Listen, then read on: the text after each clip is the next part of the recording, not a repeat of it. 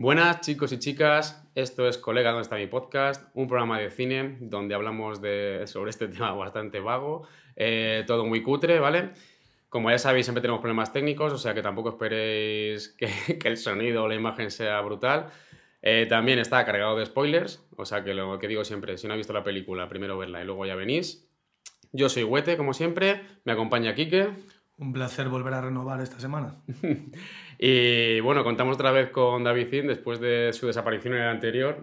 ¿Qué tal estás, David Zin? Bueno, se me han hecho cortas las vacaciones, la verdad. Os pediré otra. ¿Qué tal grabando en Los Ángeles? Bien, bien. Allí el podcast bastante mejor que este, pero bueno, uno tiene que volver al fango para, para, volver a subir. Así que de momento aquí nos quedamos. Gracias por aportar calidad a este podcast. Yo siempre, ya sabéis. Bueno, y vamos a hablar de, de Raid, ¿vale? Porque después de mucho, mucho pedi pedirlo Kike. no, vamos a hablar ya hoy nos de gustaría. Asco en Las Vegas, que fue la película que salió de, de, las que propusisteis en el Instagram, ¿vale? De nuestro amigo Manu. Muchas gracias, Manu, porque esta, por lo menos a mí me encanta. No sé a estos dos si, si les fascina tanto, pero bueno. Gracias por votar cuatro veces, Manu. Bueno, al final te hemos hecho caso. Eh, bueno, Miedo Asco en Las Vegas es una película que surgió de la novela de Hunter S. Thompson, de un viaje que hizo a Las Vegas para cubrir una carrera de motos en el desierto y más tarde un, un, evento policial hablando del tema sobre las drogas allí también. Y básicamente es el viaje que hace este personaje con, acompañado de su abogado, que es igual de loco más que él, por lo menos más agresivo, y de la cantidad de drogas que se meten por el camino. ¿Vale? Y después de hacer este brevísimo resumen, eh, ¿Quién es Hunter S. Thompson? ¿Vale? Pues Hunter S. Thompson es un periodista que fue un poco el creador, o por lo menos el precursor del periodismo gonzo, que se caracteriza porque, aparte de informar sobre la noticia, se hace partícipe de ella. ¿Vale? No se queda ajeno a, la historia, sino que te cuenta cómo sintió en la vivencia y es un poquito más subjetivo, porque al final es cómo lo ha vivido él. Bueno, ¿Vale? No es que sea un poquito más subjetivo, ¿no? Es Es, que realmente es, es la, in- bueno, la introducción un poco en ese periodismo en el que la importancia está en que es subjetivo, ¿no? Casi deja de ser tan importante lo que se está contando y pasa el periodista, en este caso, eh, a ser como ya no solo partícipe, sino que muchas veces eh, El casi protagonista el o- protagonista, Es una ¿no? parte imprescindible Es de la noticia. me parece que también pasa un poco en la película, ¿no? Como que, que realmente la película sí va sobre. Está basada en, ¿no? en este libro, que también es, que es, mm, surgió de la crónica esta que comentabas, pero realmente eh, da igual, o sea, no. Eso de que van a cubrir dos eventos, ¿no? Uno de política de antidrogas y, bueno, primero el derby de motos. Eso no, o sea, pues le da igual a la película totalmente y se centra y, y es cómo cómo está contada la historia y sobre todo la importancia también como de la ambientación, ¿no? De, de cómo ellos están en ese momento drogados y, y también la importancia que, que son ellos como personaje y cómo interactúan con, con todo ese evento, pero el evento en sí, Sí. no tiene mucha importancia, que es un poco rollo el periodismo gonzo, ¿no? O sea, al Claro, final al es totalmente subjetivo. Lo interesante del periodismo gonzo es que la noticia como tal no, No importa, importa, es simplemente toda la metahistoria que hay detrás de la noticia. Bueno, lo has comentado que esto empezó con lo de la crónica del derby, Sí, que se titulaba El derby de Kentucky es decadente y depravado. ¿no? efectivamente, que al final lo del derby de Kentucky daba absolutamente igual, es simplemente una crónica de cómo la gente iba a emborracharse, también toda esa perversión de la gente, la visión del tío también emborrachándose y drogándose, que es como, bueno, interesa más todo lo subjetivo y todo lo que hay detrás de esa historia. Sí, porque realmente esta película, el tío llega a la carrera de, de moto realmente en el desierto, pero como hay un montón de polvo y lo que quiere es eso, beber y tal, no escribe nada. Él está incómodo, Claro. él no quiere estar ahí. Y además probablemente no publique ni quién es el ganador. Claro, hay un momento en la peli que lo dice, dice, Sí. no sé quién ha ganado. Que porque además iban saliendo motos cada dos minutos, o sea que es que tienes que estar ahí todo el rato pendiente de quién, quién va saliendo, que son eh, la hostia de gente, y teniendo en cuenta quién es el que lo está cubriendo, sabes que no va a hacer nada. De hecho, hay un momento en la peli en esa. Bueno, a mí me recuerda mucho la estructura, no sé si a vosotros, Apocalypse Now, que es al principio parece que sí que tienen como una misión, pero según se van adentrando en la jungla, en Apocalypse Now, Es como un se empieza a claro, se empieza a desdibujar ya la, por así decir, la historia, ya simplemente es sobrevivir, eh, ver los estragos de la guerra, no sé qué, pues esto es un viaje supuestamente a cubrir un evento, pero como toman tanta droga por el camino, ya simplemente ver cómo terminan, en plan de... Además, no quería abrir llegar. este melón ahora, pero es verdad que esta película está muy relacionada con la guerra de Vietnam. O sea Sí. que también no es ninguna tontería lo de Apocalypse Now. Tiene mucho seco por lo de las televisiones, que están todo el Sí. rato saliendo imágenes de, de guerra y todo eso. Bueno, a se contextualiza en esa claro. historia también y yo creo que en casi todas las escenas una referencia o dos de la guerra de Vietnam o todo el conflicto con Nixon sale reflejado. O sea que de alguna manera, aunque el tío sea un puro hedonista, también tiene una, una, una conciencia política. Eso es. Claro, no Sí, sé, sí. yo me imagino que, que Thompson era un tío, joder, con, con unas ideas políticas y un, o sea, y una, pues un hombre como involucrado, ¿no? En Muy ese sentido, involucrado. a nivel ideológico, lo que pasa es que era un tío que se metía de todo. ¿no? Exactamente. Claro. Y realmente la película a mí me parece, como comentabas lo de la guerra de Vietnam, es como hay un montonazo de, de películas que, que muestran como la cuando vuelven los soldados y es eh, una situación de trauma, ¿no? Y ese trauma, eh, ¿cómo se dice? La mirada de 2000 metros, como decía Kubrick en La chaqueta metálica, Claro, es como en la psicosis de guerra. y, pero que de gente que vuelve, que ya no encaja, que, Claro. que está jodidísima. Y realmente a mí la peli me parece que, que tiene un poco de eso, pero no de porque ellos vuelvan de la guerra, Es que sino porque realmente es, son gente que ya no encaja en la sociedad porque vivió en el movimiento hippie. Ya no estamos en el movimiento hippie, esto se ubica a finales de los 60. Ya, de hecho, hay una, lo de la ola, que bueno, luego lo comentamos, no lo voy a abrir ahora, pero, pero que refleja esto.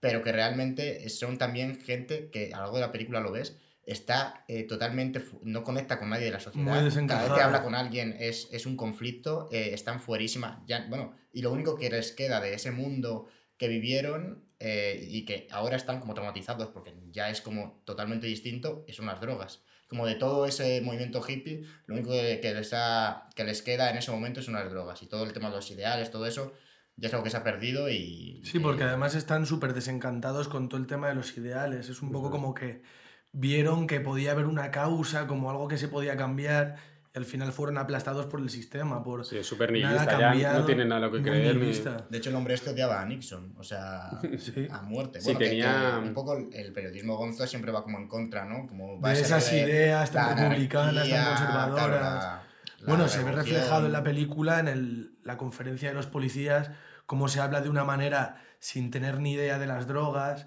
cómo Sí. se criminaliza, se pelea Sí, contra... en, vez del traficante, al consumidor. Es el único, el único malo. Además, te dicen en plan de. Bueno, es que si no matas tú, él mataría 20. O algo así, en plan de. No, no, si es que son escoria. Claro que las drogas son caóticas y, y es eso, sobre todo sin tener ninguna idea. O sea, además que con argumentos súper tontos, en plan de, en vez de intentar haber investigado el tema de la droga y tal, no viene y dice, bueno, que sepáis que los junkies llaman a los porros cucaracha, porque se parece mucho. Y dice al otro, dice, Claro. este tío que se fuma para pensar que llamamos así a los putos porros. Desde el punto de vista de alguien que tiene una cátedra en las drogas, es como súper infantil cómo se las trata. La gente que tendría que luchar contra eso. Eso es. Sí, la victimización de las. De, o sea, la, La la- culpabilización, ¿no? Sí, la criminaliza- criminil- criminalización, que no sé hablar, de los drogadictos y demás, siempre ha sido también algo de los años 60, 70 en Estados Unidos, que bueno, y que todavía hay mucho estigma, que en España y en Europa también se ha seguido esa línea, y hasta hace bien poco no se ha empezado también a hablar de una manera más abierta de las drogas, los, es. las bondades que puede tener, a pesar de todos los prejuicios, que esta gente también, sobre todo la generación beat eh, estadounidense, pues Jack Kerouac con el alcohol, Barrows con la heroína, Alan Ginsberg, todo el tema de los ácidos, que también han abierto un mundo, una contracultura a lo establecido, Eso es. que ha abierto muchas puertas ahora.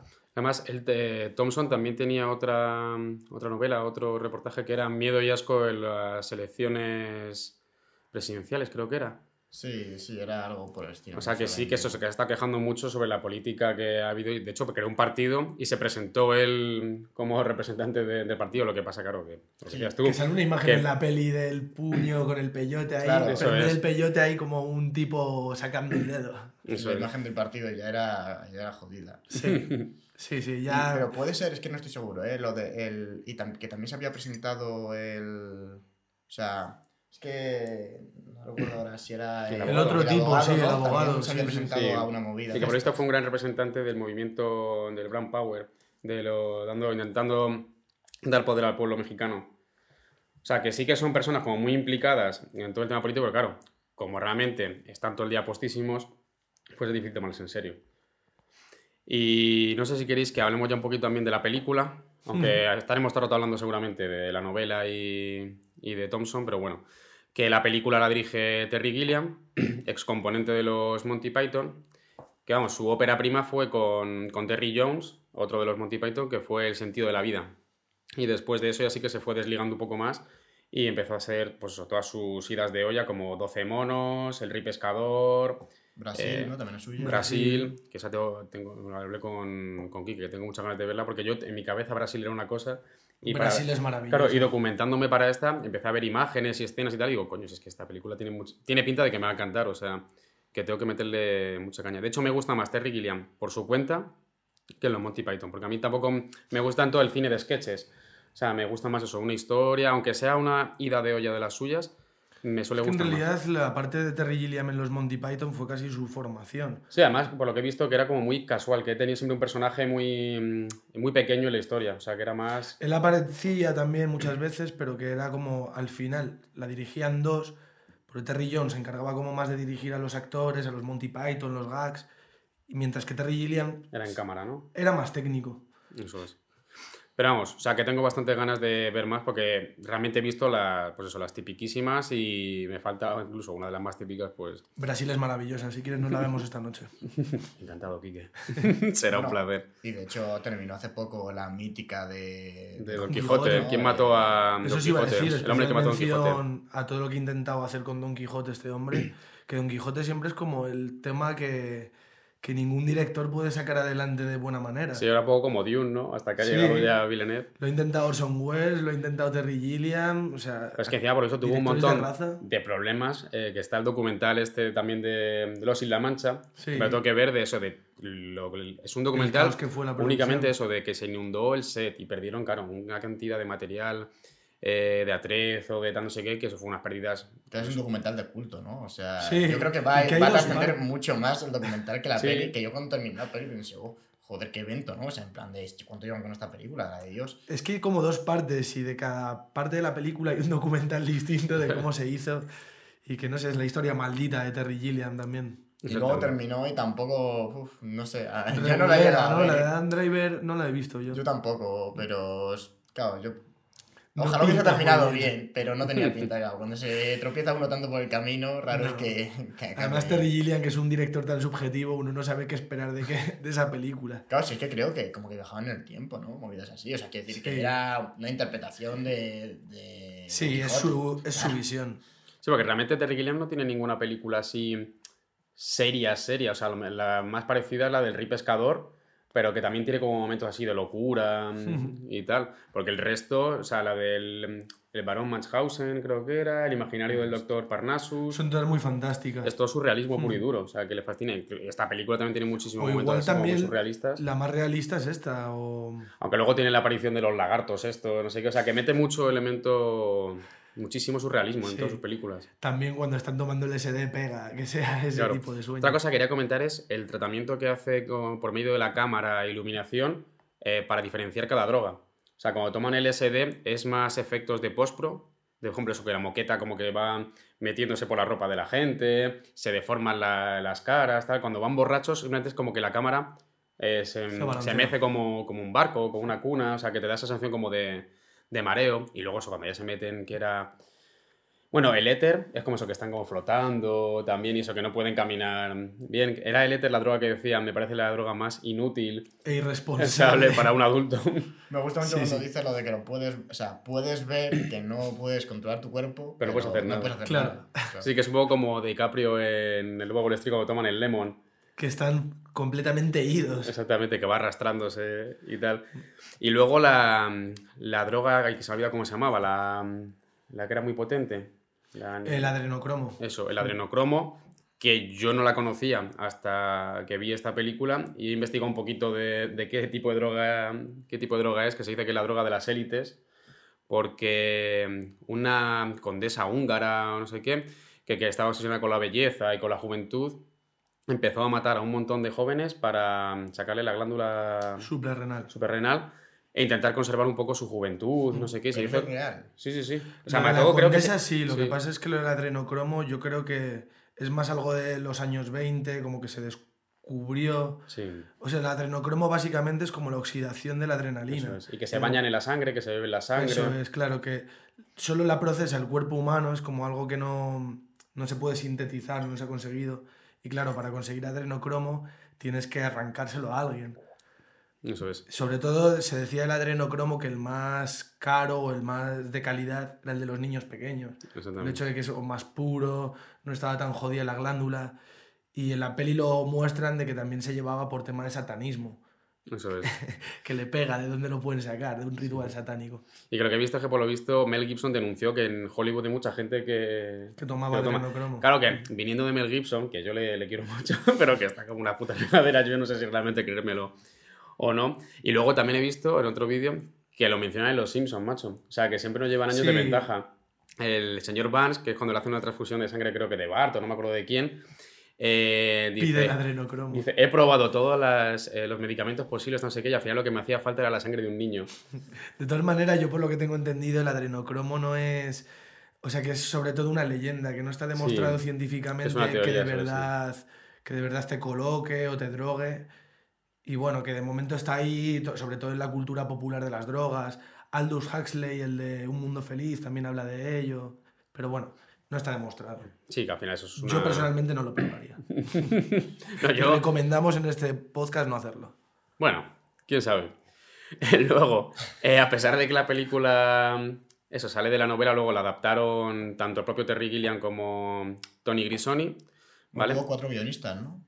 Sí, luego hubo eso, dos más, pero por lo visto lo que yo he visto, que los principales, que al final, claro, como la va a dirigir también Terry Gilliam, pues imagino que, le quiso meter mucha mano de Bueno, y había otro ello. director que estaba ahí antes de Terry Gilliam, que... Ah, eso no tengo yo fichado. que le echaron, no sé si fue por diferencias creativas, y entró Terry Gilliam y en un par de semanas reescribió otra vez toda la película. Que yo no sé si Terry Gilliam será la mejor apuesta para dirigirlo, pero desde luego yo creo que es el más caro. O sea, porque todas las películas suyas que he visto tienen un despliegue de producción, de, por ejemplo, la escena esta de los reptiles, que te digo, que digo, es que, o sea, tienen un realismo. Y luego, cuando, cómo dejan además las habitaciones de los hoteles. Cuando hay un momento que está como Está inundada. ¿no? Sí. Tal- Contaba con 18 millones y medio y luego de hecho se dio un batacazo porque Sí, creo que fracaso. recaudado como, como 12 o 13 millones. Sí. O sea, en fin. No Pero bueno, llegó. al final es una película que, que ha, ha llegado más a través de internet. Yo creo que Sí. esta película se ha visto más de manera pirata que... Sí, además lo machacó, la, crítica sí, la machacó, por lo visto. O sea, que fue ya con los años con la piratería lo que hizo que, que resurgiese y se convirtiese en una película de culto, porque además en premios solamente fue nominada, bueno, solamente a la Palma de Oro en Cannes, pero ni la ganó. O sea, que no se llevó ningún premio importante ni nada. Podríamos hablar de las pelis algún día que han Que hayan sido ganado algo, culto- ¿verdad? No, que han sido culto a través de internet, como El Gran Lebowski o esta película, Donnie Darko, por ejemplo. Donnie Darko, Yo sigo apostando por esa película que llega El Club día. de la Lucha, de estas que han sido vapuleadas, de repente llega la gente en internet y hace memes de ello. Ahora es un icono popular esta película. Es que además, ¿cuántas películas de estas que no ganan nada son luego las que reavivan el cine y sacan un montón de elementos? Por ejemplo, el Club de la Lucha, eh, que algún día también me gustaría hablar de ella o de Fincher en general. No. Eh, de, de el estilo que desarrolla Fincher y cómo luego los siguientes directores empiezan a, a beber de ello, porque tiene, me acuerdo, la escena del sexo de, de Marla con, con Brad Pitt, el personaje, que lo grabó con no sé cuántas cámaras de, como de fotos para darle un movimiento. Tiene un de- giro de- rarísimo. Exactamente, sí, que están como mm, eh, las caras movidas y no sé qué. O sea, que es un. Esta gente que, claro, se la juega, que como Terry Gilliam en esta película, que es una idea de, oye, parece que estás Hmm. drogadísimo todo el rato. A la crítica no le gusta, pero al público es lo que le conecta, en plan, coño, algo nuevo, en plan de. mm, Y además refleja muy bien todas esa, mm, esas drogas, cómo cambia el estilo según qué drogas se estén es. metiendo. Pues eso, mucho más la cámara moviéndose, lo que decías Eso antes. O todo más speedy con el montaje. Y la iluminación, porque en esta película la iluminación no tiene ningún sentido. O sea, como están drogados, eh, lo compras, pero realmente están en mitad de la habitación y ves cómo va el fondo cambiando de, de tono, pasa de rojo a morado. Yo tengo una teoría, no sé si os habéis dado cuenta. Ayer viendo la película lo que veía era como que el rojo, cuando utilizaban el color rojo era como que se les estaba yendo de las manos, no tenían controlado la droga y cuando utilizaban el azul turquesa es como que estaban drogados pero que estaban como mucho más en control y sintonía. Sí, puede ser. Y hay escenas ahí como que va cambiando. La peli entera drogados, ¿no? O sea, creo que no hay un Sí, momento- básicamente, yo no creo que sobriedad en el cero. que tengan sobriedad.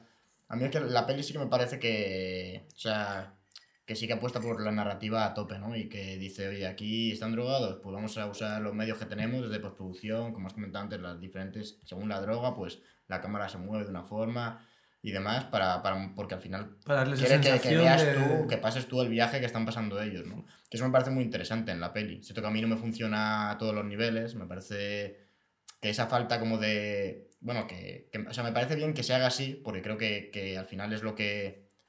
eh, De, procediendo de lo del periodismo gonzo, este que comentábamos, de la, de la crónica, me parece que está bien hecho así, pero entiendo que no conoce todo el mundo. De hecho, a ver, a mí la peli me ha gustado, pero yo pensé que iba a estar, que me iba a gustar más, la verdad. Y, y porque sí que es cierto que como no hay un objetivo, ni hay un... O sea, la película podía durar dos horas más. O sea, Sí. y contarte dos horas más de aventuras. Sí, Son- porque al final son influye en lo como subjetivo. Una serie de aventuras de dos tíos que están muy drogados, en las que, bueno, sí que hay introduces simbolismo, sí que hay esas, eh, bueno, ya, ni- ya no de manera simbólica, sino directamente esas referencias a, Nixon, a los hippies, que de hecho hay un momento al principio de la película que les llaman hippies, cuando roban el coche, o cuando roban el coche, cuando lo alquilan y se van ahí con el bol y tal. Entonces, realmente el hecho de que eso, que dure dos horas como podría haber durado dos horas y media, como podría durar una hora y media, pues a mí sí que verá que se me hace un poco al final cuesta arriba. Pero, pero bueno, me parece que la película, joder, es lo que dices, es una apuesta, es arriesgada, porque no tiene una estructura tan convencional, o por lo menos no, no a- en un primer visionado.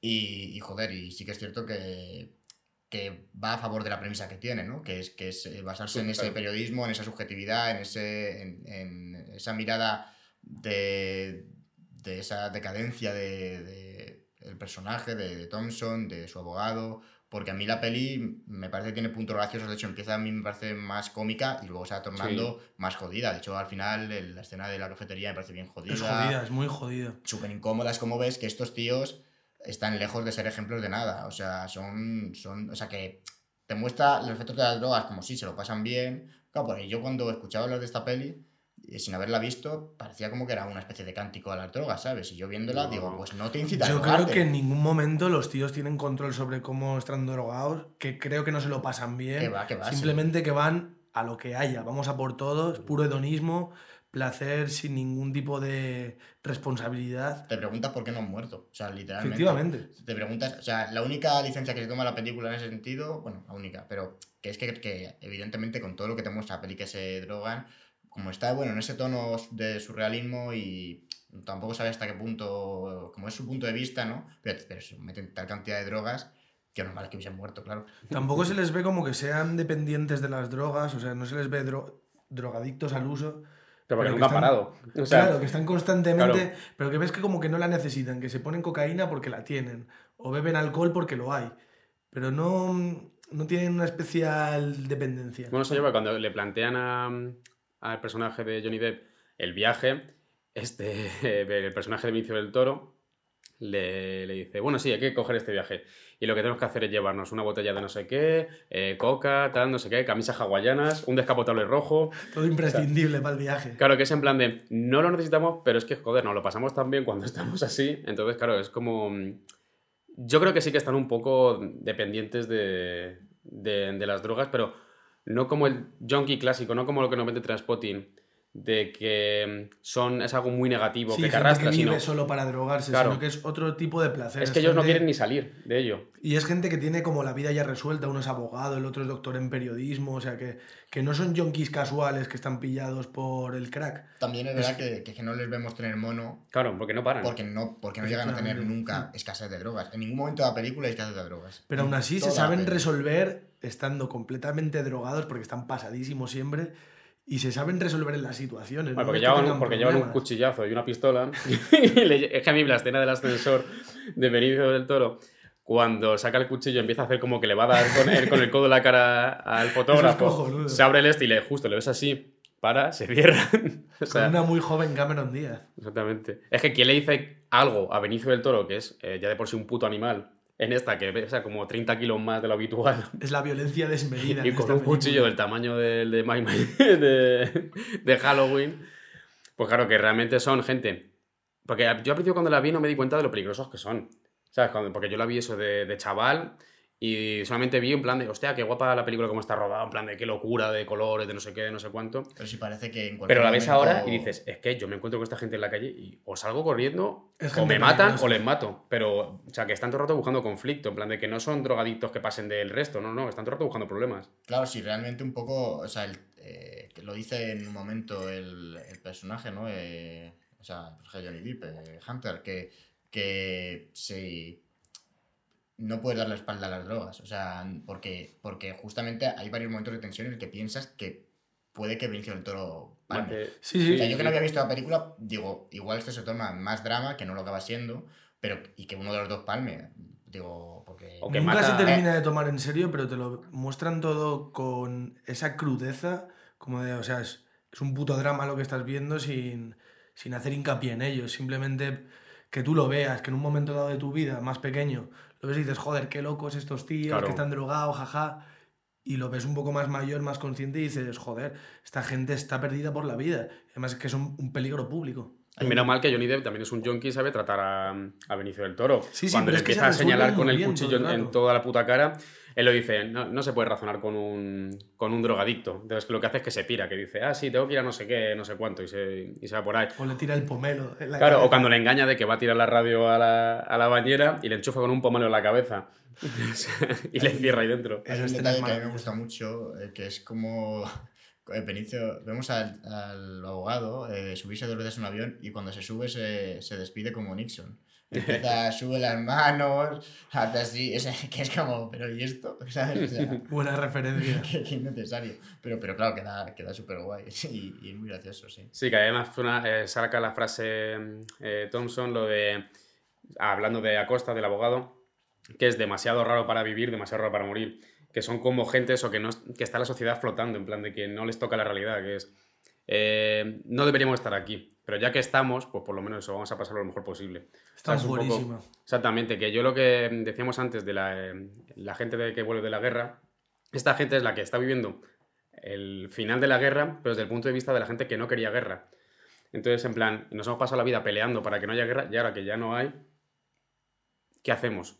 Claro, es, es un poco eso, ¿no? El, el- claro, porque el movimiento hippie fue un movimiento de protesta. El o sea, rollo postraumático, pero no, de, no por parte de, de los soldados, sino por parte de los hippies que estaban allí en Estados Unidos y, y que ya son peces fuera del agua, o sea, literalmente, ¿no? Entonces están ahí, bueno, pues, pues viendo Sí. la vida pasar realmente, ¿no? Al Drogándose y poco más, y, y echando de menos, que es un poco, ¿no? Lo que también como que no paran de pensar cuando mira por la ventana, así que contamos ya lo de la ola, que, que es verdad que es muy bueno, ¿no? Esa, esa parte que, que está escrita también. Creo que leí por ahí que había dicho eh, fue lo que era mejor lo mejor que había escrito que realmente mola mucho, ¿no?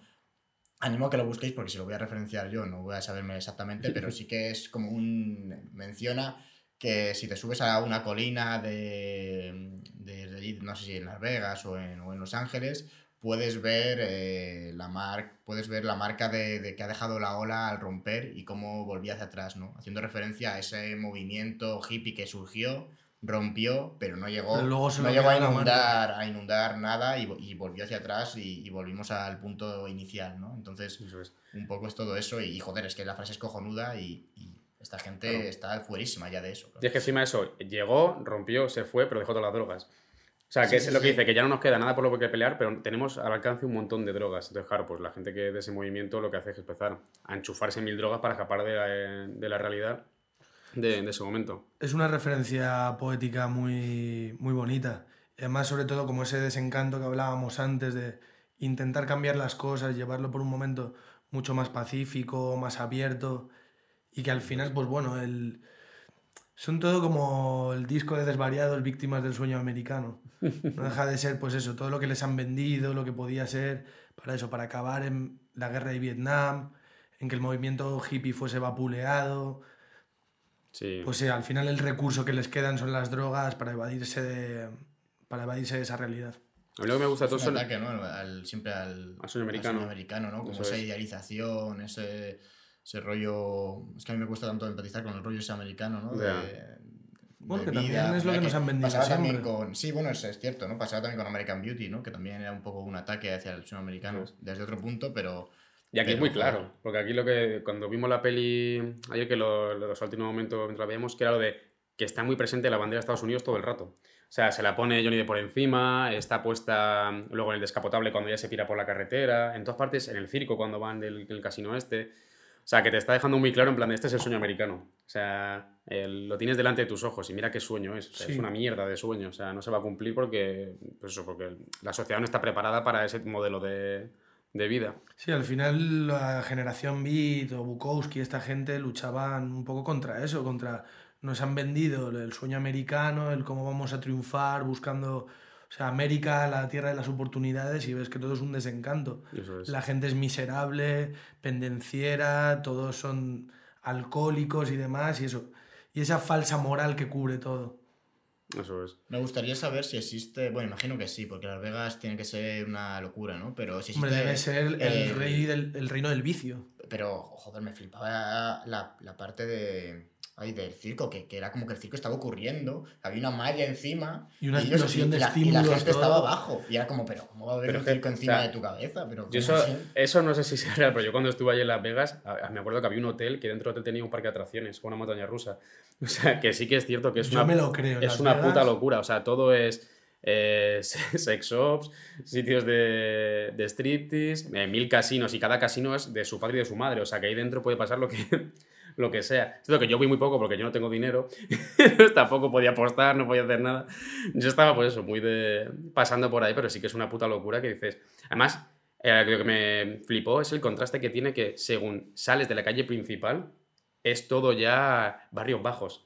O sea, es una calle eh, donde está toda la pasta y todo lo demás son suburbios, todo el mundo armado eh, y, claro, en mitad del desierto. Yo imagino que, la, que Las Vegas es un sitio donde Es una la- pompa. el dinero viene de fuera y, Del y paraíso se, lo- y se lo vicio. quedan, Mm. claro, se lo quedan la- pues eso, toda la calle principal, todas esas eh, Eso es. casinos, los grandes hoteles, pero lo que viene siendo el sitio, no, no o sea, me sor- bueno, vive gente ahí porque vive gente en todos los lados, pero Claro. pues no os quedará otra, pero no, no creo que sea claramente un sitio para vivir, ¿no? Es un poco el Mm. rollo como súper turístico. Y entiendo yo que la mayoría de gente, lo hablo sin saber, ¿eh? pero yo me imagino más que la gente que irá a los casinos, tú vas y la mayoría no vive en Las Vegas, o, o sea, Es posible. o sea, gente de fuera. Es como un sitio que va todo Cristo, ¿no? Es... Sí, o sea, sí, yo- lo que dice un poco Huete, que al final está la calle, avenida principal, Claro. con todos esos hoteles y casinos tan míticos de toda la vida. Luego, bueno, entiendo que están en los barrios más residenciales, sobre todo de gente que vivirá de eso, del turismo y de que no deja de ser Disneyland para, 10 para gente con 18 años. Total. O sea, a mí me pareció como la ciudad más engaño que nos han vendido. O sea, que te lo venden, pues, no sé qué. No, no. Es la hostia si vas con pasta. Anda, Si bien. no, ahí no hay nada. Solamente es para gastar. O sea, no es una ciudad que es a gastar. además, a gastar, a sea, gastar. es, muy divertido que esta película sea ahí porque es como el puro vicio, Sí, capitalismo puro y duro. En Sí. plan, tú vienes aquí a gastar pero dinero. dentro de lo establecido. O sea, no se puede. Sale un cartel en la película de no, prohibida la marihuana, tenencia, no sé cuántos años, cadena perpetua de cárcel. Que dices, joder, qué curioso que para ese doble rasero, de para unas cosas nos abrazamos al vicio más absoluto y descarnado, y para otras sí que ponemos la mirada como, qué malas son las drogas, chicos, no os droguéis. Pero toda la ludopatía, todo el alcoholismo y demás, es como abrazado y venga, adelante. Sí, creo que por eso también como que toleran tanto a, a Johnny Depp y a Benicio del Toro, porque es en plan, es que está la gente que se deja aquí la pasta. Es en plan, vamos a cuidar a estos Y drogadictos que y, yo creo tal. que creen que están alcoholizados, que Sí. si en todo caso dijesen sí, estamos puestos de mescalina o de éter, serían como juzgados y metidos en Pero la que, es que hay un reflejo muy, muy claro de eso, que es cuando de pronto aparcan el coche en la entrada de un casino, pero en la entrada del casino y los tíos que "Oh, vaya de aquí, no sé qué, y llega, creo que es Johnny Depp, eh, o no, Benicio del Toro, y le suelta un fajo de billetes y ya se callan. Es en plan de protestamos dinero todo vale. hasta que haya pasta. Si hay pasta, puedes hacer lo que quieras, que es un poco lo que yo siento en Magalú. es en plan de hacer lo que queráis, eh, ingleses, alemanes, tal, que como estoy dejando tanta pasta, pues aquí se puede hacer lo que, lo que vosotros queráis, o sea que... Sí, es esa cultura del vicio, así que Magaluf sí que lo veo. Exactamente. Y luego quería mencionar a la gente que os haya gustado, que ha visto la película y os interese la figura de, de Thompson. Hay un documental protagonizado por el propio Thompson y por Johnny Depp para prepararse el papel, que se hicieron bastante amigos, eh, por lo visto, que se llaman Breakfast with Hunter. Que se ve eso, cómo era un apasionado de las armas también, Hunter. O sea, y también eso se ve en la película protagonizada por Bill Murray de Where the Buffalo Roam, Sí, la que, Que es- que se le- sí, sí. que se le ve todo el rato disparando y todo eso. Que de hecho yo no lo sabía, pero no sé qué lo he mencionado a vosotros eh, cuando estábamos preparando el podcast, que Johnny Depp le pagó el, Sí, el Johnny Depp le funeral. pagó el funeral, eh, no, no recuerdo el año en el que falleció este hombre, no fue hace mucho, la verdad. Y... Vamos, no fue hace mucho, igual fue hace cinco años, pero... Sí, que entablaron ahí una y- amistad. entablaron una amistad que duró desde la película, sí, duró muchísimo y... y Murió final- en 2005. En 2005 murió, bueno, sí que han pasado al final un tiempo. Que además se suicidó siendo eh, como sin salirse del personaje, o sea, murió como el, el que conocemos en la película. Yo ¿Se leído- suicidó, puede ser? ¿O Yo Sí, sí, sí, Dijo que que- hasta aquí he llegado, ya no tengo nada más que ofrecer y... Exactamente, que, que no tenía nada más que ofrecer y dijo, pues yo estoy aquí, ¿no? Claro, Al lo- final es un poco va en línea de lo que comentábamos, ¿no? De alguien que llevaba ya años fuera de, de lo que él consideraba su, pues seguramente su mejor etapa de Dice, yo he tocado vida, techo ¿no? y no creo que vaya a hacer nada mejor de lo que ya he hecho, pues... Vale, me retiro. Pero sí, guarda Buffalo Rom, joder, ver a Bill Murray como, como Thompson también es... Sí, y por lo visto también sale muy bien reflejado la, la figura de Oscar Z. Acosta, del abogado. O sea, que además por lo visto tenía como muy buena oratoria, o sea, que era un tío muy... No sé si sería hiper mega inteligente, pero sí que por lo menos era una persona muy ingeniosa y que se Sabía sacaba... encandilarse a la gente. Exactamente, que era una persona que, que costaba quitártelo de encima, que el tío, que el tío lo peleaba. No, hay un momento en la peli que se muestra un poco, ¿no? Que a mí es una de las escenas que más me gustan en la que en la que eh, llama por teléfono a la chiquilla eh, para la chiquilla que la están tratando como el culo Que era la eh, Richie, ¿no? ¿Cómo se y actriz? no recuerdo ahora mismo pero Es la de Casper, ¿no? La chica. Sí, la de Buffalo Ah, sí, pues no, 66. te- no me di cuenta Cristina. Ricci, puede ser. no lo sé Si quieres lo Pero- buscamos, pero... Pero bueno, antes de que se me olvide, que, Sí. que la escena esa en la que están hablando por teléfono, o sea, tiene que llamar para quitársela de encima, digamos, de algún modo, ¿no? Que luego se la encuentran y es bastante gracioso, ¿no? Cuando se la encuentran y dicen, joder. Y, y la, o sea, la llaman y finge como que, que unos tíos llegan al, al piso, o sea, al piso, a la habitación de hotel, le dan una paliza y, tal, y para acabar colgando, como que ellos tienen que largarse de allí, o sea, Se se, monta monta, una una, película, película eh, tremenda para que la tía no vuelva a llamar a ese hotel, piense que el tío ha muerto y se le tenga que largar de allí. Y además el tío súper profesional al principio como, no, no, yo me encargo. No, y ver cómo se revuelca por el suelo, se le cae el este. Y que luego se la encuentran. Y Claro. todo esto, el otro eh, drogándose con adrenocromo, unos niveles súper heavy. Claro, todo eso en primer, es, es un primer término, pues es como un plano fijo, ¿no? Bueno, no sé si recuerdo si tenía movimiento la cámara, pero sí que sé que, que no cortaban, ¿no? Era como Sí. él en primer término. Salía eh, en primer John- término y él un poco Depp. más atrás. Y en el fondo le ves ahí al otro zumbao. Y es que me parece que representa un poco el rollo de la película, ¿no? Como Desde los dos locos, los dos sinvergüenzas, que es que son desgraciados. Total. Y, y que lo que hacen es drogarse y liarla, ¿sabes? O sea, que es así. Exactamente. Y luego, yo- a mí me gustaría mencionar eh, las actuaciones, que a mí por lo menos me parecen de las mejores que han hecho los dos. O sea, es cierto que es muy desmedido el- el- los personajes que tienen y como que es dentro de un caramelito para ellos, en plan de para todo el actor, de que tienen como un despliegue de, de emociones que pueden demostrar muy guay, pero es que me parece que realmente lo, lo clavan. La manera en la que anda, ¿no? Johnny Sí. Depp, que, que Cómo sí mueve que- las manos, que luego ves al, persona- al propio Thompson y realmente sí que mueve mucho las Sí, manos. eso que muy- que, que era muy así. Y la manera de andar, que anda o sea, andar como que las piernas parece un vaquero, no sé, muy raro. Y sale, bueno, no lo hemos mencionado yo creo, ¿no? Que sí que sale el propio Thompson en la Hace un película. Hay cameo, un. Hace un momento, pequeño cameo. hay un momento en el que aparece casi vestido igual eh, y es fácil verlo porque, porque creo que se gira el personaje de Johnny Depp y dice, anda, mira, pues estoy aquí. Se Y- ve a sí y- mismo. Y, se ve a sí mismo, ¿no? Es Dice, ¿tú quién coño eres? Súper descarado, pero, pero bueno, es curioso. Y me gusta el cameo también de, que lo dije, Flea, el bajista de los Red Hot Chili Peppers, que sale en un montón de películas así haciendo siempre pa- papeles absurdísimos, que en esta también hace de Yonki, que le empieza, empieza a lamerle la manga a Johnny Depp porque tenía coca, era, o no sé qué, LSD. LSD. LSD. O sea, Sí, el tipo se encuentra que además hace una reflexión de llega el tipo como responsable al baño a mear y se encuentra a un tío chupando la manga, a otro tomando el SD. Sí, que se le Y dice, la con vida. un poco de suerte le ha arruinado la vida a este hombre. Que habrán, estará viendo a gente drogándose con cosas que él jamás sabrá lo que son. Me parece una reflexión muy interesante. Y en Eso es. relación a lo de la actuación, que por lo visto Thompson sí que le gustó mucho cómo lo hacía Johnny Depp, pero dice que si alguna otra persona le hubiese interpretado así, posiblemente le hubiese pegado una paliza. Normal, o sea, porque sí que es cierto que como que ridiculizan a estas personas. Eh, pero claro, es que, es que yo creo que a lo mejor Thompson no sabe desde fuera. ¿Sabes? Que igual realmente lo clavó. Y dice, sí, es que sí, sí, es que soy yo así. Tiene pinta de que sí. Pero que lo que aunque dice bueno, David, que parece que va caminando en un suelo lleno de chicles, en plan, como que Sí, tiene que despegar raro. la pierna, en plan, las tira como muy para arriba. Y yo no sé si os imagináis algún otro actor interpretando a esta gente. Porque a mí me parece como que son... Robert Downey Jr. creo que podría, por experiencia propia, sí. creo, creo que lo está preparado para el papel. Realmente le sacamos mucho a Robert Downey Jr. Yo creo que es bastante más versátil de lo que la gente se cree. Que lo que decías tú, que lo tiene muy encasillado en Iron Man, pero es que... Es que cabrón, como son tan excéntricos los dos, pero Johnny Depp siempre también se caracteriza por estos papeles. Robert Downey Jr. siempre le da ese toque como excéntrico a Sherlock Holmes, a Iron Man. Joaquín Phoenix a mí me pegaría mucho en el, en el Murray personaje de... Bueno, claro, él sí que además de los pocos que ha conseguido llevarle a pantalla, De hecho, ahora que comentáis. Joaquín eso, Phoenix a mí me pegaría para el abogado. A mí me, Bastante. me recuerdo un poco, bueno, no, o sea, no tiene nada que ver, ¿eh? pero, bueno, nada que ver. No es, las pelis tienen mucha diferencia, pero eh, la de Puro Vicio de Paul Thomas Sí, Anderson, Vice. que también se ubica en los 70, también está basada en un libro, ¿no? Bueno, no, como, como todo el cine al final, sí procede todo de la, de la literatura. Y, y de hecho estaba Robert Downey Jr. eh, estaba interesado en interpretar a, a Doc, que también es un personaje que daba mucho juego, un hippie ya en los 70, que además es detective, o sea, es una peli que ya, bueno, recomiendo, pero también es verdad que no, no creo que sea para todos No públicos, gusta a todo el mundo. Porque es una peli lenta, es una peli también como más...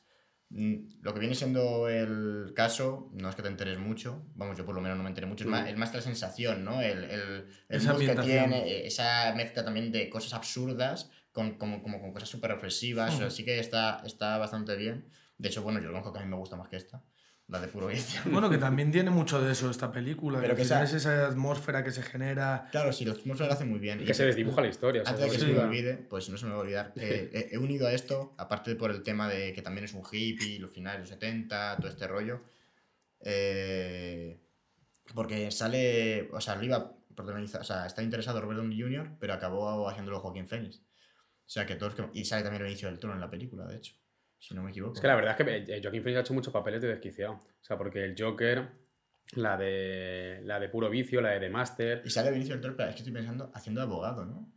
En esta. en. Igual, como No, en la de, en pequeño la- y en la cameo de- de y en la Inherent de- Vice. y en la de puro vicio. No me acuerdo, tío. O sea, lo creo que sale haciendo de abogado de Doc, diciéndole a mí no me hables así a mi cliente, que soy experto Ah, pues sí, no me en. acuerdo. es que está. O sea, me ha hecho gracia porque Igual está pensándolo hilando más ahora- fino de lo que pensamos. Pensándolo ahora, digo, coño, este hombre ha hecho dos veces de abogado medio hippie, ¿sabes? Aquí sé que salía Josh Brolin ahí haciendo como de policía. Sí, George Brolin hace un papel Un poco brutal. ¿no? Cuando se come, como no sé qué era, lo, un- se come unos cigarros de, en, en- en una. O sea, coge así como un cenicero y creo que era y se empieza a comer. Es, es tremendo. O sea, George Brolin en la película, o sea, yo la recomiendo, ¿eh? Pero es verdad que puede que haya alguien que diga, uff, no la voy a volver a ver Sí, después de la hay primera vez. opiniones muy distantes con esa Porque es película. lenta y se hace durilla a veces. A mí me gusta mucho, pero reconozco que por lo menos hay cosas que te salvas y dices, guau, esto es una joya maravilla. Bueno, hablando de Joaquin Phoenix, también me parece una colgada el documental que tiene con Cassie Affleck. La El de I'm Still Here. Sí, todavía estoy aquí, de cómo esa idea loca de decir, no, ya pasó el Pero de, cine. de ir a programas y vender ese personaje Total, con, la, con la lo- greña, las barbas. Lo llevó durante dos o tres años ese papel de, no, no, ya pasó el cine, ahora me voy a dedicar al rap. Además, fue después de ganar el Oscar por el biopic de. de. Ay, de Cash, joder. De Johnny Cash. Que se, Ah, llevó, sí, se de- llevó el Oscar. Walk the Line. Esa es que también salía con Reese Witherspoon y tal, que lo clavó. O sea, a mí esa película me, me gustó mucho su actuación. Y después de eso, ¿sabes? De ya ganar. Ale. Pues me que parece maravilloso que, quito- saquen ese documental Claro, adelante y pero se lo mejor, lo mejor no es que se retire de la actuación, sino me retiro para hacerme rapero. Claro, O sea, claro. De meterle esa broma a todos los celebrities y tal de Hollywood, encima la gente le preguntaba como, pero tío, esto es de verdad. Sí, sí, ya he visto mi camino en la vida, esto es lo que me llena. Pero que se llegó a pelear con gente en un concierto que le decían, pero apestas, tal, no Es sé qué. verdad. Y se bajó y se puso a liarse a hostias. Pues digo que a mí todos los papeles de puto loco, Joaquín Phoenix me pega eh, a la Sí. perfección, porque yo no sé hasta qué punto llega el personaje o es Joaquín Phoenix. o sea, que ya está un poco cucú. Se diluyen las fronteras ahí un poquito, sí. Total, total. Eh, y luego eso, no sé si alguno más os pegaría para estos papeles o quemamos tema actores. Mm, Morgan Freeman, que, está- Redford, que están todas. Cary Grant. Luego también, que hemos pasado un poco por encima, que yo quería hablar de del director de fotografía, de Nicola Pecorini, porque ha colaborado varias veces con, con Terry Gilliam. Eh, por ejemplo, en El hombre que mató a Don Quijote, o sea, en esta última, en Teorema Cero, que no la he visto y tengo bastantes ganas de, de vérmela. Tideland, que es otra, que salió justo después de Midos con Las Vegas. También colabora con él, eh, que pues, también es eso, una movida surrealista de una niña que empieza a fliparlo, que es, sale Jeff Bridges y están como una granja perdí la mano de Dios, y El imaginario del doctor Parnassus, que a Esa mí me pareció la una última, la última peli que hizo Heath Ledger, puede ser. Eso es, iba a decir que me parece súper interesante cómo salvaron eh, la película después de que muriese Heath Ledger, porque ya habían grabado muchas cosas con él y todavía quedaban cosas por grabarse. Entonces se lo interpretaron tanto Johnny Depp como Jude Law y no me acuerdo qué otro actor. Y mola mucho, porque realmente como es una película surrealista en el que, mm, pues eso, que puede pasar cualquier cosa, porque tiene, bebe muchísimo de cuadros, de, de música de, y de otras películas surrealistas, mola que el propio personaje eh, cambie físicamente por otro actor, que de hecho eso... Sí, el- tiene una estética muy para niños, además la película como muy eso, Sí. de imaginario, todo, pues eso, los sueños hechos realidad. Que otra vez esta película bebe de, de Jodorowsky, de Amado Jodorowsky, o sea que tiene muchas referencias también a, a la montaña sagrada y... Bueno, también Claro. está basado en los libros del Dr. Seuss, ¿no? El, o no sé, igual estoy me- mezclando me un poquito. ¿eh? O sea, sé que ve también del cuadro del caminante, Igual me las estoy en un nubes y tal. Y por eso me, me moló mucho cómo salvó la situación de, bueno, eh, ya no tengo a Heath Ledger, pero sigo teniendo a mano a un montón de actores que, que pueden dar la talla. O sea, que Terry Gilliam me gusta mucho la imaginación que tiene para, para solventar todos los- todas las cosas que le puedan surgir en, en la película. Y luego también eh, Nicola Pecorini, lo que me gusta es que ha, ha sido muy director de... ha hecho mucho videoclip. O sea, que yo creo que por eso también eligió para, para esta película, porque como tiene una estética tan desfasada, tan exagerada todo, en plan de Claro, pues luces, tal, ¿no? no sé qué, todo muy loco, es que es muy de, de videoclip. Que por ejemplo hizo el de Do It Again de My Chemical Brothers, que se llama- a mí esa canción me encanta. Ha trabajado con Robbie Williams, con la canción de Bodies, con Aerosmith, eh, con Chris Isaac, con Weezer. O sea, sí que muy vinculado con el, con el tema rock y, y tal. Pero que el tío es súper versátil. También creo que ha hecho documental con Chris Isaac. O sea, que este tío ha currado muchísimo en el tema musical. Que también Sí, no sé... el uso de los colores en esta película Eso es. tiene mucho de los videoclips. Y que no sé si queréis comentar también un poquito la música de, de esta película, que me parece una pasada. O sea, está- tiene temazos. La banda Tiene- sonora es espectacular. Temazos psicodélicos, además. Yo rescatar el último, el de los Death Kennedys, que me parece un grupazo de punk americano. Y pues eso, cómo te meten la, peli- la canción de Viva Las Vegas, pero por un grupo punky jodidamente desfasado. Exactamente. O sea, yo lo que he visto que eh, gran parte de la música es de Ray Cooper, que ha por lo que he visto se ha colaborado con, con muchos artistas como George Harrison, Billy Joel, Eric Clapton, Pink Floyd. O sea, con la crema de la crema. O sea, que claro, yo imagino que Terry Gilliam le cogió porque, a ver, esta película es puro rock and roll. Entonces voy a coger a una persona que, que sepa de qué va. Y la verdad es que me parece eso, que la música es una de las cosas más destacadas también de, Desde luego, muchos buenos temas. de esta película. Sí, De Somebody to Love, me parece maravilloso. Que esa era de los esa es Jefferson de. Jefferson, sí. Y suena también Viva Las Vegas.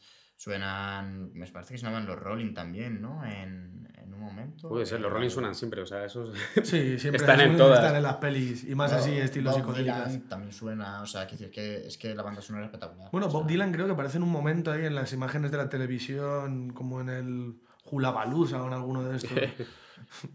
Eso ya sí que me, me pillas. Y luego también quería hacer una mención de que Terry Gilliam, a pesar de que tiene muchas películas, yo creo que se ha hecho de culto, tampoco es- ha sido un director muy premiado. O sea, lo de siempre, en plan que los que nos suelen gustar al público, o sea, por así, a las masas, no suelen luego tener mucha repercusión. O sea, se llevó por el Rey Pescador el León de Plata y luego Pequeño León de Oro, he visto, y luego Thailand, que no la he visto, eh, pero que es de las menos conocidas suyas. También se llevó el premio FI Presti, que es de la Federación Internacional de la, de la Prensa Cinematográfica. Sí, desde luego que es un director de autor que no ha tenido el respeto del- de la academia como tal. Exactamente. Pero bueno, le pasa a tanta gente en Hollywood, a Alfred Hitchcock, a Orson Welles, de estos grandes genios, Es que eso me... que me- nunca han sido como... eh, no- nunca han sido premiados por toda su carrera, o muy, muy a posteriori. Es que al final siempre sale la, bueno. la película más tonta la que suele al final llevarse los premios, son los que más arriesgan. Eh, lo que yo siento es que los que más te cuentan, en plan, los que realmente tienen un trabajo muy sesudo detrás, da igual. Sí, Scorsese también le ha pasado, que hasta Infiltrados no recibió un Oscar. Y dices, joder, que es un, es un pilar en el cine, pero... sí. Y mira que esta película luego también ha tenido mm, influencia en, pues eso, en trabajos futuros y todo eso ha tenido como muy en cuenta. Por ejemplo, yo no sé si habéis visto el videoclip de, de Bad Country, que es directamente videoclip, es- está sacado de la primera escena de, de lo- pero eso, cuando van en el coche con los vampiros, de las Bueno, canciones los de- Simpson también aparecen Bien. referencias a Miedo y Asco Las Vegas. Bueno, que de hecho salen con las ilustraciones de. Ay, lo tenía apuntado. De, de Ralph Steedman. Si no recuerdo mal, salían como el descapotable, dos monstruos así, que era Y salen, el, claro, como- Thompson y Acosta. Claro, Todo muy lisérgico. Que no lo hemos dicho, pero bueno, es un ilustrador que, Amigo de. que era amigo suyo de, De y- Thompson. y, había bueno le, eh, colaboraba con él muchas veces y colaboró con él en, en En la crónica del de, vamos, de- del derby que hemos comentado ¿no? Eh, del- de, las motos o sea que que sí bueno de hecho es, muy característico si veis imágenes suyas o sea, es súper claro O sea, A mí me, me gusta bastante el estilo que, que tiene. refleja mucho ¿no? el rollo de, de drogatas que no saben dónde están como esta especie de alucinación ¿no? Así que La cartelera de la película también se, se, eh, mama mucho de ese, de ese estilo, así como esas pinceladas muy salvajes.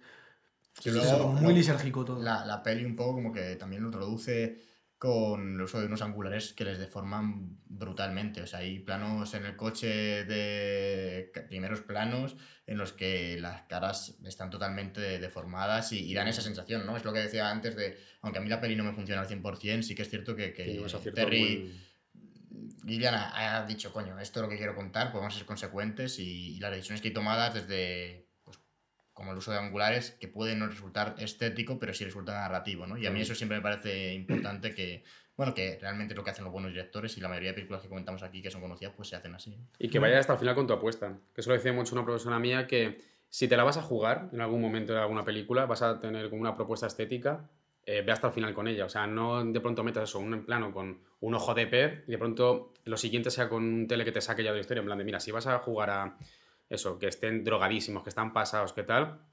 ¿Qué recursos tienes? Pues Con todas las ópticas, luces, sonido, tal, no sé qué. Pues tómatelo en serio y, y ve con ello. Claro, A mí me que tener gustaría una- destacar también un- una técnica que hacen, sobre todo cuando están en coche en medio de Las Vegas, que si os dais cuenta es una retroproyección lo que tienen Sí. atrás y lo que hacen es balancear el coche, girar la cámara mucho, queda como esa sensación de Mareo, que están sí. idos, completamente drogados Yo- y, y que funciona muy bien, que yo o sea, hasta que no la he vuelto a ver ahora eh, no me había dado cuenta. Claro, sabes que es falso, pero te parece bien. O sea, No, sí, sí, en- está, o entra sea, que da gusto, sí, sí. Cuadra mucho, no es como Tarantino que utiliza retroproyecciones como para dar esa sensación de falso de otra época, sino que Claro.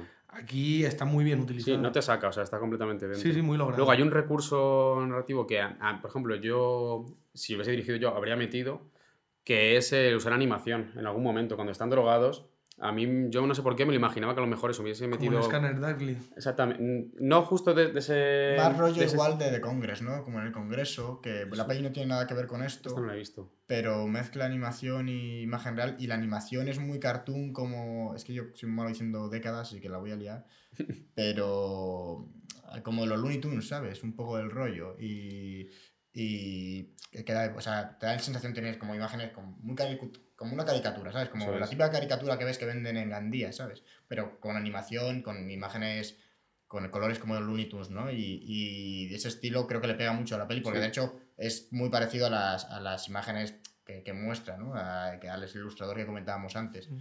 Y, y yo creo que sí, eso, a ver, habría pegado. Lo que pasa es que yo entiendo también que, que como director... Sí, luego también es más dinero y, o sea, que desde luego. es Claro, una cosa que yo, por ejemplo, como trata las drogas de diferentes maneras, yo creo que podría haber sido una manera muy buena el haber pasado a, a animación. Que no lo han hecho, pues me parece estupendo porque aún así quedan como muy bien definidas cada tipo de droga, o sea, que me parece perfecto. Sí, aún así se refleja muy bien, pero sí hubiese sido un buen recurso. Luego, yo no sé si también, igual que hemos dicho con actores, os imagináis algún otro director dirigiendo esta película o realmente es como solamente puede Terry Gilliam coger Hombre, al el tema? final son los que pasaría así, ¿no? Claro. Los what if. Que a ver, bueno, igual la dirige esta película Steven Soderbergh o la dirige Tarantino, lo lleva por otros lares. Y Claro. nos gustaría más. No miren mis pero- apuntes.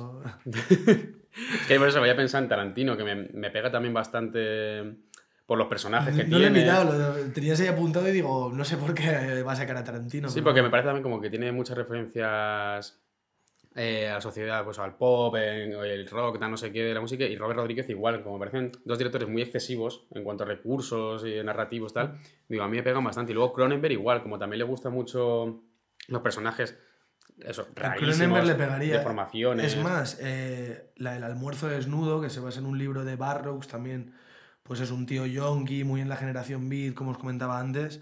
La dirige, ¿la dirige David Lynch o la dirige Cronenberg? Creo que la dirige Cronenberg. ¿Cuál? ¿Cuál? El almuerzo desnudo. Eh, Cronenberg. Que es una película jodidamente desfasada, como decías tú antes, David, sin ningún tipo de estructura. Claro. Muy eso, a lo subjetivo, al mundo onírico y de, y de lisergia que te dan las drogas. O sea, pues eso, que, que igual sí que le hubiese pegado también a Cronenberg hacerlo. ahora que has dicho el de Lynch, Lynch también me pega en cuanto a situaciones, pero es que yo creo que si Lynch coge este proyecto, ya sí que no entendemos nada. Sería un disparate. O sea, porque te claro. quitaría escenas, te un personaje de pronto se convertiría en, pues eso, como en los Highway en otro, no sé qué dice. Bueno, que ya no entiendo nada. O sea, si están Sí. drogados y encima me, me, me quitas información. Oliver Stone, quizá por su uso de. O sea, su conocimiento de las drogas. Bueno, realmente también la de eh, Natural Born Killers. Eh, tiene mucho de esto, sí. tiene esos momentos como de que se ve todo verde y tal, no sé qué. Mira, Oliver Stone sí que también me pegaría bastante para este. No sé si tú tienes alguno, a ti. Scorsese igual, no, no para hacerlo como lo hizo Terry Gilliam, pero sí Claro. que creo que sería interesante cómo lo, cómo lo hace, porque también es un director que utiliza muchos recursos. Bueno, de hecho, mm, La de Bringing Out the eh, Dead. la que, la que Mm. comentamos, sí, Idea al límite, me parece, también era demencial. Lo que pasa es que yo creo que sí que habría mostrado ese rollo que hemos comentado postraumático más jodido. O sea, yo le veo a. Hubiese metido más drama. Igual no centrándose solo en, en las sensaciones de las drogas y en, esa, en ese rollo que más bien traduce, es una adaptación casi de la crónica a la, a la pantalla, sino, sino que el personaje yo creo que le habría dado otro, otro aire. Bueno, ya tiene una sobre las drogas, ¿no? O sea, eh, Martin Scorsese hizo el Wall Street. Y además tienes la de Casino, que si la gente que nos sigue tuviese criterio, podríamos haber hablado de ella, pero bueno. Un saludo a todos los que nos siguen. Pero que también está muy en pos con esta película, de cómo empieza Las Vegas, cómo se genera todo ese ambiente Lo que pasa de es que mafia. Él lo afronta más, dinero. más adulto, yo creo, más de manera más seria. Terry Gilliam sí que tira más por la fantasía. O sea, que sí que somete muchísimo surrealismo, que a lo mejor Scorsese yo no, no le veo... Yo personalmente no le veo dirigiendo Claro, esta la, peli, la esce- dramón, pero- la escena esa que yo menciono todo el rato, que se convierten en como dinosaurios, en reptiles, Scorsese yo no le veo... Claro, y, yo agradezco que esté esa escena porque me flipó. Bueno, Scorsese también tiene una relación muy estrecha con las drogas, igual también hubiese sabido reflejar de alguna manera todo Claro, ese... pero yo creo que tiene una visión más adulta.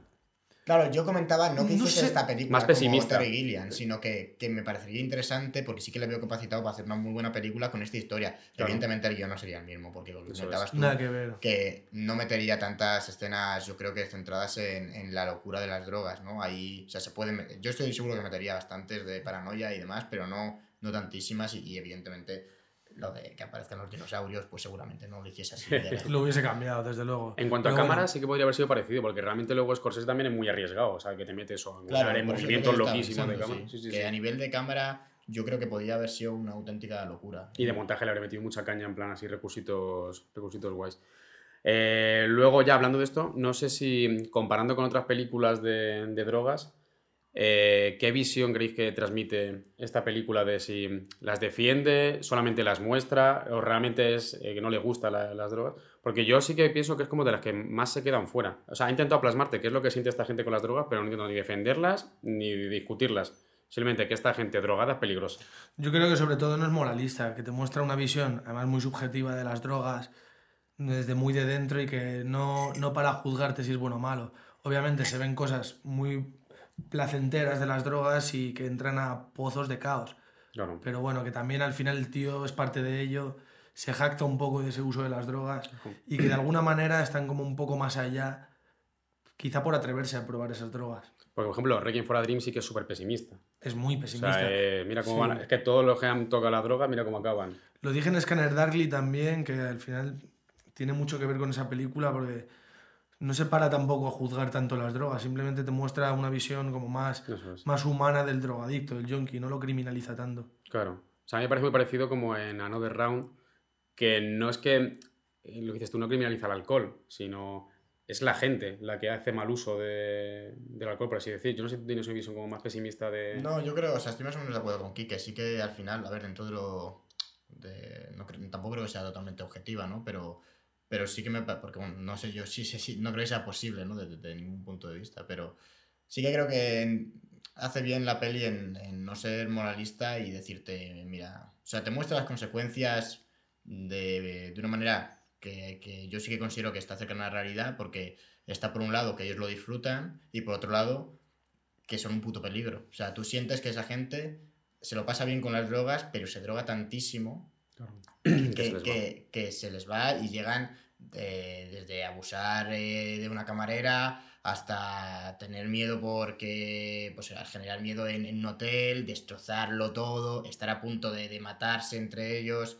O sea, quiero decir que llegar a límites que la película no los lleva hasta las últimas consecuencias, porque en la vida real pues no se hizo así, porque está basado al final en una historia y ese hombre no murió, o sea, tampoco habría estado bien yo creo que, que muriesen, pero, pero da la sensación de que podrían haber muerto, o sea, de que están tan momento. pasados que, que podían haber tenido un accidente de coche, haber matado a alguien, haberse cargado a la niña esa, o sea, que, que son peligrosos por lo drogadísimos que van, Claro. porque van pasadísimos. Entonces, yo creo que en ese sentido, no, claro, creo que acierta porque es que es- así, o sea, esa gente no, no sabe ni lo que está pasando. O sea, yo Están creo que fuera. sí que hace un poquito atractiva las drogas, un poquito, porque le mete comedia.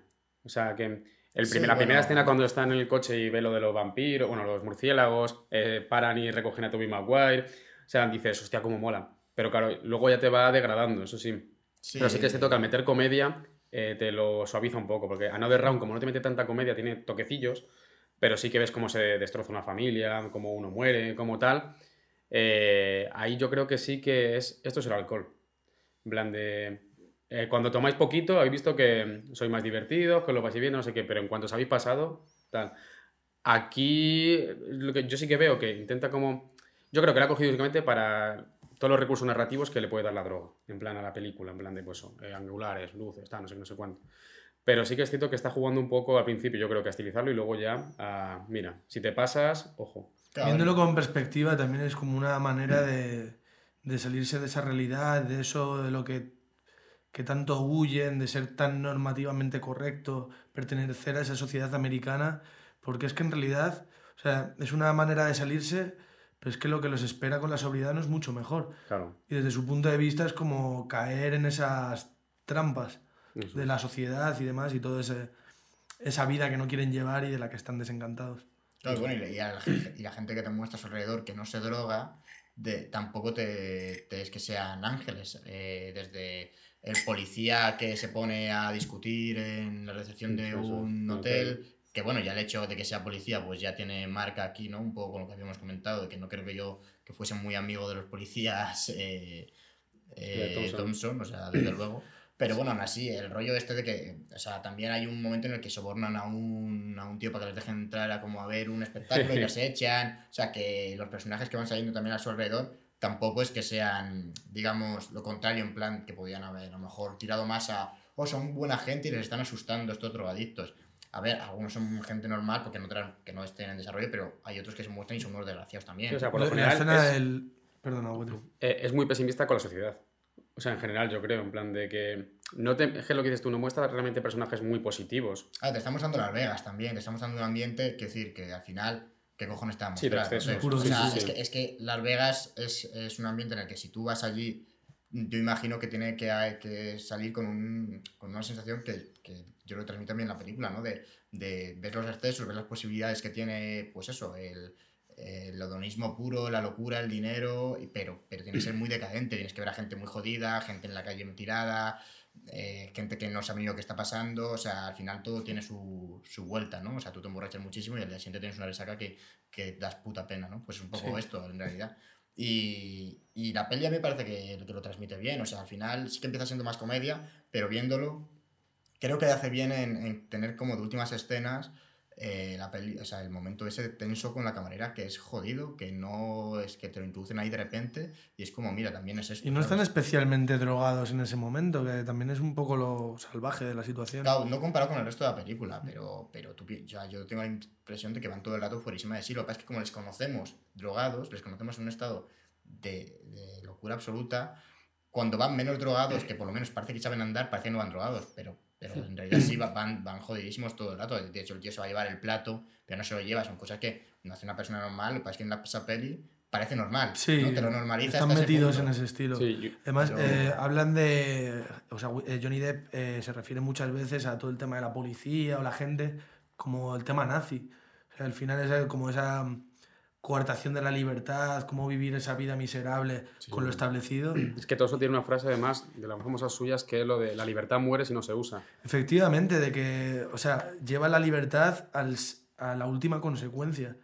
Y me parece muy interesante la frase que sale al principio de la película, que quien se bestializa se libera del dolor humano. O sea, que también volverte mm. tan ajeno a esa sociedad en la que no quieres estar, que es toda tan hipócrita, es como que acabas evitando todo ese dolor.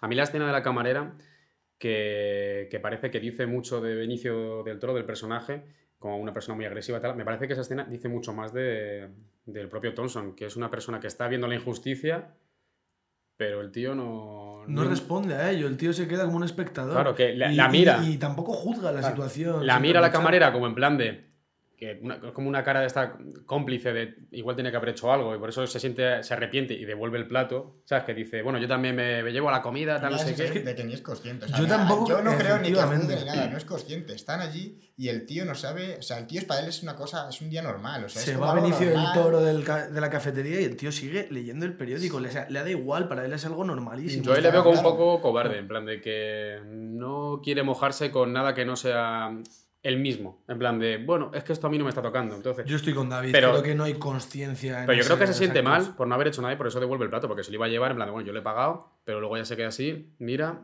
y lo devuelve. Y cuando se va a ir, echa una mirada otra vez a la camarera para ver cómo se queda. O sea, que sí que se siente mal. Yo y luego lo analiza porque dice, esta tía eh, no es la primera vez que le cortan el cuello, se vio su mirada. O sea, que además el tío es un gran analista de, de lo que ve y lo que pasa a su alrededor pero le da igual, el tío tiene otra moralidad, tiene otras preocupaciones. Sí, es un Está más allá de todo eso. Que ya en ese punto no. O sea, su, motivo, su motivación en la vida es drogarse. Y Me recuerda a Bukowski ese estilo de no, no, las cosas pasan a mi alrededor, yo interactúo con ellas, pero de la manera más egoísta y como mejor me venga en este momento. Y al final, no sé si, a mí me pareció eso, que estaba. que, que era algo normalizado. Así que a mí una cosa que me pasaba también con, con otra ronda es que estas pelis a veces, antes de verlas, ¿no? Pasó también contra Ronda, que, que leí algunos lados y, parecía que era, Buah, es como un... no me ha gustado nada porque parece que es que, quieren que te drogues o no sé qué, que es como una especie de llamamiento a las drogas y luego las ves y dices, bueno, no sé qué cojones has visto porque sales con una sensación muy agridulce de, uff, eh, esto es lo que es, no quieres llegar a ser ninguno de esos protagonistas, ni las personas de otra ronda, ni desde luego estos dos tíos, que por muy por mucha comedia que tenga la, la película, que sí que tiene pues algunos momentos, tiene otros momentos que terroríficos. son loquísimos, que son terroríficos y que son lo suficientemente terroríficos, incluso los momentos de comedia no quiere ser ellos. Quiero decir, es que, es que desde el momento de ascensor, que ya es jodido, hasta este, o sea, no, no quieres. Incluso cuando van andando por, que es, que es más cómico. Mira, a mí me gusta la escena inicial, que es yo creo que de las más graciosas. Y, bueno, ahí todavía casi no interactúan con nadie, pero con la única persona que interactúan, el, el autoestopista que, interpreta, cagado, sí, Toby Maguire. Maguire, es que, es que el tío se quiere bajar del coche porque dice, estos, estos tíos me van a matar. O sea, ya no es que vayan a estrellar el coche, es que igual me Sí, me estoy metiendo en un problema con esta gente. De hecho, me parece que representa muy bien al público. Salen sale corriendo y dicen, me habéis caído bien. Pero. pero, pero, alejaos de mí, por pero, favor. estoy viendo, ¿sabes? O sea, es un poco el rollo de, coño, es gracioso. Además, el tío como está esa narrativa de que está eh, como si estuviese leyendo, contándolo, ¿no? ese narrador, eh, pues está escrito de puta madre, hay que reconocérselo. O sea, yo no sé. Y muy consciente de todas las situaciones, que joder. Tenía buena, buena labia, o sea, a nivel. Escribía bien, vamos, y también el personaje que habéis comentado, el abogado, tenía buena labia, o sea, que es fácil que, que te caigan bien. Ahora, no quieres ser ellos. A mí lo que fascina es que ellos provocan miedo de la gente, pero luego ellos tienen miedo de la gente. Porque cuando se vuelven a encontrar con el personaje de Tobey Maguire que se va a torcer a la derecha, se lo encuentra y el tío se va aterrado y se pira a la otra dirección. Que es en plan, como se creó en su cabeza el tío y que iba a denunciar un partido nazi o no sé qué, que iba a decir el tío, el Tobey Maguire, se pira. O sea que realmente ellos están aterrados con la sociedad. O sea, a mí. Anda, claro, la, que ahora da, ya no. Da esa sensación de que no quieren participar en eso. Exactamente, que no se sienten muy a gusto. Y luego quería preguntar, como siempre, escena... No sé cómo vamos de tiempo a todo esto. Yo por mí ya, escena favorita de cada uno y finiquitamos. ¿Quién empezamos? ¿Tú tienes, David, alguna pensada? Yo, si no es la primera, que yo creo que es lo que más me gusta de la película, el arranque, eh, eh, la escena... O sea, a ver, claro, es que no es que me guste, pero me parece muy incómoda, pero me parece que es súper necesaria la que comentaba del... del restaurante en el que están ellos dos solos y, cruda, y sí. hay esa escena de tensión, creo que está muy bien, creo que, que, que ayuda a la película, si no, igual sí que sería un poco una visión, si no tuviese este contrapunto siempre de estos tíos, cuidado con ellos, Eso es. me parece necesaria, pero bueno, sí que haya disfrutado, que yo diga, jo, qué guay esta escena, pues sí, la, la escena inicial o, o la escena de Benicio del Toro que comentaba antes, en las que empieza a mentirle a la niña por teléfono y a contarle la película, también me gustó mucho. Me gustó bastante la escena, o sea, cómo, cómo interpreta a Benicio y, y, y o sea, como que me parece muy la película, ¿no? En ese plano. Sí, en Sí. resumen. Desde luego. ¿Tú, Quique? Yo es verdad que la primera escena, mm, desde la primera vez que vi esta película, fue la que más me impactó de todos. Diría otra por no copiarte y Es que demás, es- pero es es, que buena. creo que es la mejor, la que más te mete en la película, te refleja su paranoia. Es donde empiezas a ver cómo van encrechendo de todo el rato drogas distintas. Pum, pum, pum. Marca mucho el nivel de la película, de lo que va a llevar y es la más cómica. Y que al final es lo más eh, representativo de la película. O sea, Sí. tú cuando ves alguna referencia en otros sitios, siempre es a esta escena. Sí. La O sea, Me frase hace mucha gracia lo de, buena. perdona que te corte, David, la, el, el cómo está intentando luchar contra esos eh, murciélagos imaginarios y en un momento dado cuando paran se ve Un murciélago ahí al que le ha pegado con el matamoscas. Creo que es un gran acierto de como esa difuminación entre la realidad y, lo, y, y la O drogadicción. sea, yo creo que eso al final lo del murciélago es como para demostrarte. Tú sabes que es mentira, pero para ellos es real. O sea, ahí, ahí está, ahí está la Hay muestra de fantasía y que. realidad, esa mezcla, sí, Sí, que no se lo está inventando. Para él realmente ha habido ahí murciélagos y se ha cargado alguno ya. Totalmente. Y hay Y- un momento que a mí me gustó mucho en la escena, y ya, ya terminamos con eso, pero que él está en el maletero y dice, dice, le dejé de hablar de los murciélagos.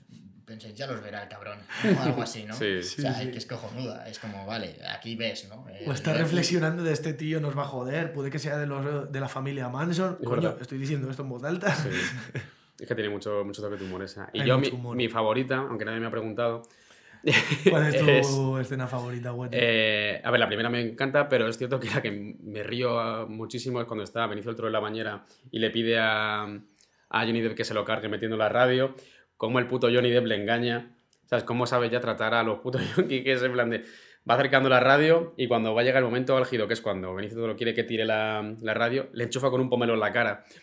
o sea, a mí es maravillosa esa me escena. encanta cómo el personaje de Thompson eso, eh, maneja la situación. O sea, ve a un tío peligroso que le está pidiendo que le mate y luego que se le ocurre es agitarle más. Además que, Claro.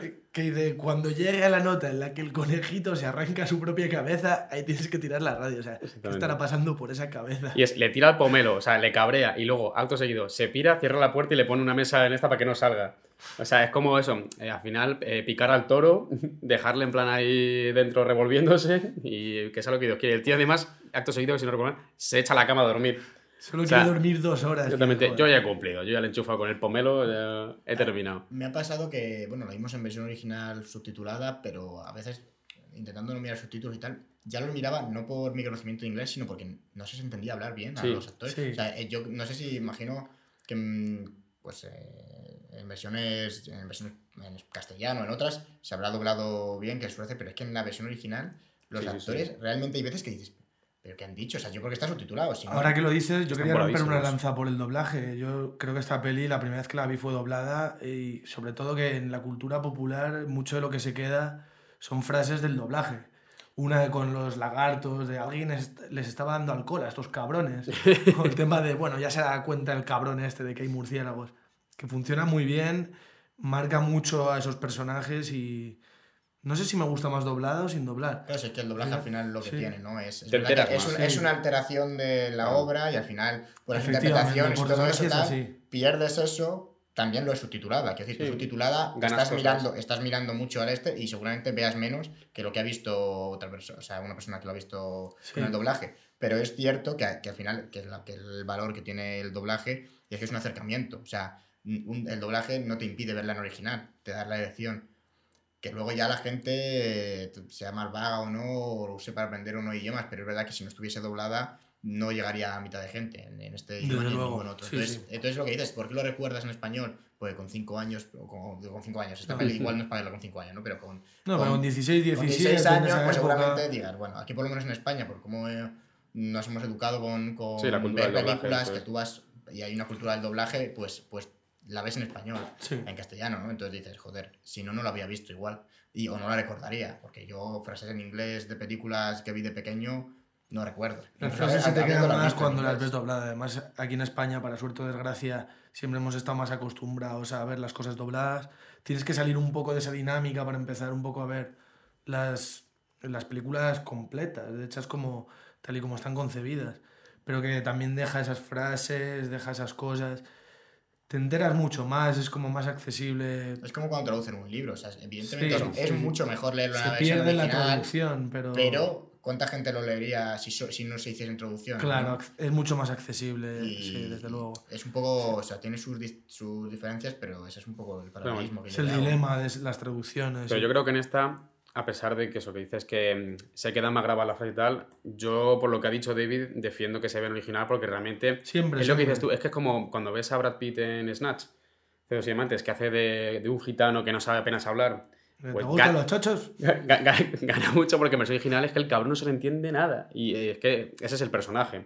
Y aquí es eso, están tíos voladísimos y no es normal que una persona que está borrachísima o puesta de lo que sea le entiendas a la perfección porque está hablando rápido. Sí, sí, no me malinterpretéis. No, yo siempre defiendo que se vea la obra en No, no, original. que me- me- yo respeto en plan de que, que a ti te guste más. A mí me gusta más en original por eso, porque... Claro, al final es más, no que me guste más, sino la nostalgia que tengo de la primera vez que las vi, cómo las he recordado con mis amigos, esas frases, con mi hermano, es adrenocromo, tal. Eso. Que hay varias frases que te llevas porque las has visto doblada. Claro. No es que sea mejor o peor, creo que es peor, pero. Sí, no, y pero que personas... me- Hay me gente que, que el- solamente la ve dobladas. O sea, me refiero que me parece estupendo que se haga porque a veces tiene acceso a más gente y hay gente que si yo no las vería. Pues perfecto que esté porque así llega, se llega a todo Pero el bueno, eh, que siempre, desde mi punto de vista, hay que ver las cosas en cómo están concebidas, en su idioma original, aunque las tengas que ver de subtituladas, pero que igual vas a centrarte más, vas a ver las actuaciones completas. Eso es. Y yo, si ya no tiene nada más que mencionar, chicos, lo daría casi ya. Creo que ya llevamos bastante rato, sí, sí. nos va a ir un poco y... Mira que pensábamos que era de las que menos le íbamos a sacar chicha y al final, ojo, Ha tenido, es una peli muy buena esta. Exactamente. Eh, así que nada más, ya veremos a ver cómo sacamos el siguiente programa, de qué tema lo hacemos. Así que atentos a- al Instagram, ¿vale? Si os gusta el contenido que hacemos, ya sabéis, compartirlo, ¿vale? Eh, o mencionarlo a vuestros amigos y ya está. Típica promo, Darnos ¿vale, chicos? feedback, en qué momento, o sea, que, en qué podemos mejorar y bueno, qué pelis podríamos hablar, igual caen. Y eso, si queréis proponernos películas cuando queráis, ya sabéis que tenéis el Instagram y el YouTube ahí siempre. Así que nada, yo ya me despido, ¿vale? Imagino que vosotros también, ¿no? ¿O queréis quedaros aquí un ratillo? Yo Ha sido un placer. Así que más. nos vemos en el siguiente, colegas. Pues ya estaría, un podcast más. ¡Hala! He vuelto. El Contaremos contigo para futuras ocasiones, David. El podcast es vuestro, yo soy un colaborador. Nicola Pecorini. Acordaos. Luego, A tu culo mi pepini. Nicola Pecorini, que ha trabajado en varias con este tío y luego me ha apuntado videoclips. Si tú sabes alguna otra cosa más de él, perfecto. Eh, no.